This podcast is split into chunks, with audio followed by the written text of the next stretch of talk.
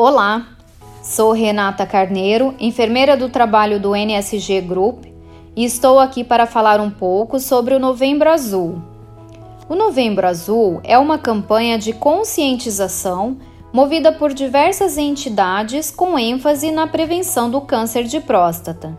No Brasil, o câncer de próstata é o segundo mais comum entre os homens, atrás apenas do câncer de pele. Afinal, o que é a próstata? É uma glândula de cerca de 20 gramas que só o homem possui e que se localiza na parte baixa do abdômen. Tem a forma de maçã e se situa logo abaixo da bexiga e à frente do intestino. Ela envolve a porção inicial da uretra, que é um tubo pelo qual a urina armazenada na bexiga é eliminada.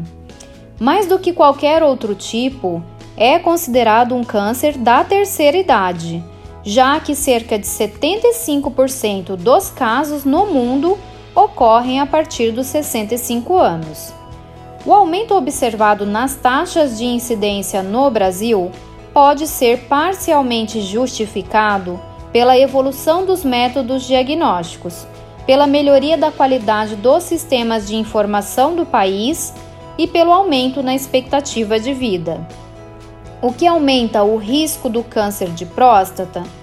A idade é um fator de risco importante, uma vez que tanto a incidência quanto a mortalidade aumentam significativamente após os 50 anos. Ter história familiar de pai ou irmão com câncer de próstata antes dos 60 anos e excesso de gordura corporal. Sinais e sintomas: em sua fase inicial, o câncer de próstata tem evolução silenciosa. Muitos pacientes não apresentam nenhum sintoma, ou quando apresentam, são semelhantes aos do crescimento benigno da próstata, dificuldade de urinar, necessidade de urinar mais vezes durante o dia ou à noite.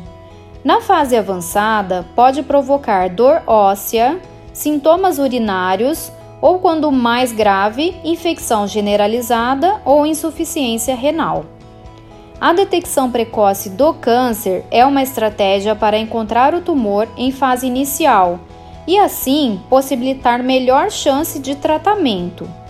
No caso do câncer de próstata, esses exames são dosagem de PSA, exame de sangue que avalia a quantidade do antígeno prostático específico e o toque retal. Como a glândula fica em frente ao reto, o exame permite ao médico palpar a próstata e perceber se há nódulos, caroços ou tecidos endurecidos, que é o possível estágio inicial da doença. O tratamento depende do estadiamento da doença. Cirurgia, radioterapia ou cirurgia em combinação com tratamento hormonal têm sido utilizados. A escolha do tratamento mais adequado deve ser individualizada e definida após médico e paciente discutirem os riscos e benefícios de cada um. Chegamos ao final de mais um podcast da saúde. Compartilhe essa informação com seus familiares e amigos. Até a próxima!